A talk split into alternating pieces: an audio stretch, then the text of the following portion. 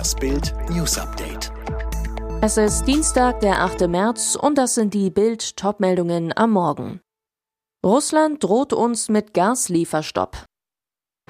Sanktionen wirken, leere Regale in Moskau. Politiker-Ranking, Lauterbach nicht mehr der beliebteste.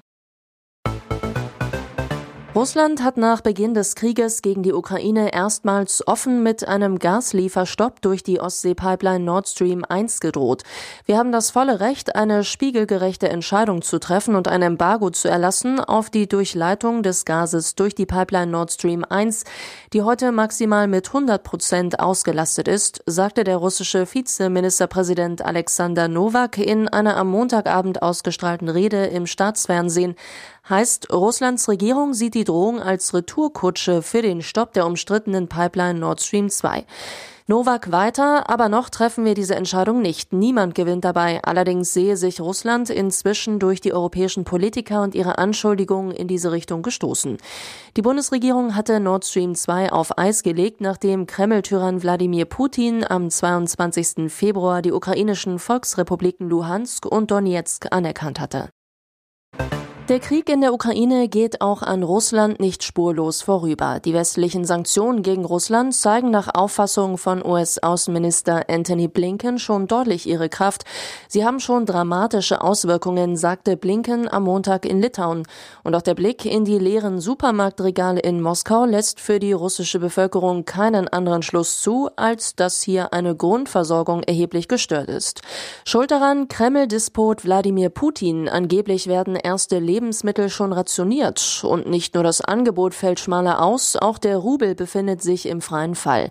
Die Kreditwürdigkeit Russlands ist praktisch auf Null gesunken und die Börse ist nicht mehr geöffnet. Zudem zeige sich ein Exodus praktisch aller führenden Unternehmen aus Russland, sagte Blinken nach einem Treffen mit seinem Amtskollegen Gabrielius Landsbergis in Vilnius. All dies vollziehe sich in Echtzeit. Skandal um tausende unentdeckte Russenspione in Deutschland. Jetzt soll Bundesinnenministerin Nancy Faeser endlich durchgreifen. CDU-Innenexperte Christoph de Vries zu Bild. Frau Faeser muss die Russenspione zur Chefsache machen. Unsere Geheimdienste werden sich verstärkt wappnen und auch neue Prioritäten setzen müssen. Philipp Amthor fordert, die Innenministerin muss uns auch einen klaren Plan zur Abwehr von Putins Spionen durch den Verfassungsschutz vorlegen.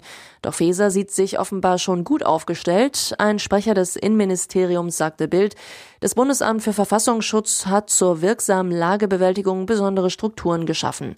Tatsächlich ist Spionageabwehr Aufgabe des Verfassungsschutzes. Eine Sprecherin beteuerte gegenüber Bild, wir haben uns der Lage angepasst und sind gut aufgestellt. Am Mittwoch berät der Innenausschuss das Russenspionproblem auf einer Sondersitzung. Dimitri Rogozin, Chef der russischen Raumfahrtbehörde Roskosmos, hat den früheren NASA-Astronauten Scott Kelly massiv angegriffen und droht mit dem Ende der internationalen Raumstation ISS. Hau ab, du Idiot, sonst hast du den Tod der ISS zu verantworten, pöbelte Rogozin den amerikanischen Astronauten an. Wie kam es zu dem Wutausbruch? Rogozin hatte auf Twitter ein Video vom Weltraumbahnhof Baikonur in Kasachstan geteilt, von wo aus die ISS versorgt wird. Auf dem Video ist zu sehen, wie Arbeiter mehrere Flaggen von Staaten überkleben, darunter die amerikanische. Moskau hatte zuvor diese Länder auf eine Feindesliste gesetzt. Die Startraketen würden ohne diese Flaggen schöner aussehen, schrieb Rogozin dazu. Darauf antwortete US-Astronaut Kelly auf Russisch, Dimon, ohne diese Flaggen und die Devisen, die sie einbringen, ist dein Weltraumprogramm nichts wert. Vielleicht findest du einen Job bei McDonald's, wenn es McDonald's in Russland noch gibt. Eine Anspielung auf die internationalen Sanktionen, die Russlands Wirtschaft schwer zusetzen.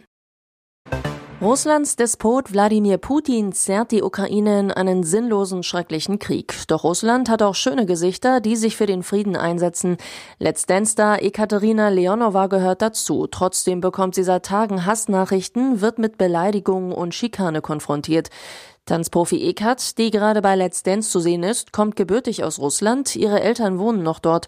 Zu Bild sagte Leonova erst vergangene Woche, man ist einfach machtlos. Der Krieg muss so schnell wie möglich beendet werden und Frieden einkehren. Trotz deutlicher Worte für den Frieden und gegen Russlands Herrscher bekommt Ekat wegen ihrer Herkunft Hass ab. Gegenüber RTL spricht sie davon, vor allem in den sozialen Medien angefeindet zu werden.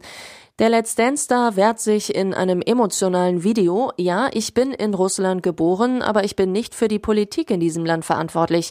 Meine Familie lebt circa 300 Kilometer von der ukrainischen Grenze entfernt. Was denkt ihr, wie es mir gerade geht? Seine Beliebtheitswerte haben ihn aus Dutzenden Talkshows an die Spitze des Bundesgesundheitsministeriums geführt. Doch Karl Lauterbach muss einen Rückschlag hinnehmen. Er ist nicht mehr der beliebteste Politiker Deutschlands. Kanzler Olaf Scholz hat den Spitzenplatz übernommen und Lauterbach auf den zweiten Rang verwiesen. Den muss sich der Gesundheitsminister nun sogar punktgleich mit Finanzminister Lindner teilen. Das ergab die aktuelle Umfrage des Meinungsforschungsinstituts INSA unter 2103 Befragten im Auftrag von Bild. Mögliche Gründe, die Corona-Dauerpräsenz Lauterbachs hat mit dem Angriff Russlands auf die Ukraine deutlich nachgelassen. Außerdem lag der Gesundheitsminister mit einigen Warnungen in den vergangenen Wochen und Monaten daneben. Alle weiteren News und die neuesten Entwicklungen zu den Top-Themen gibt's jetzt und rund um die Uhr online auf Bild.de.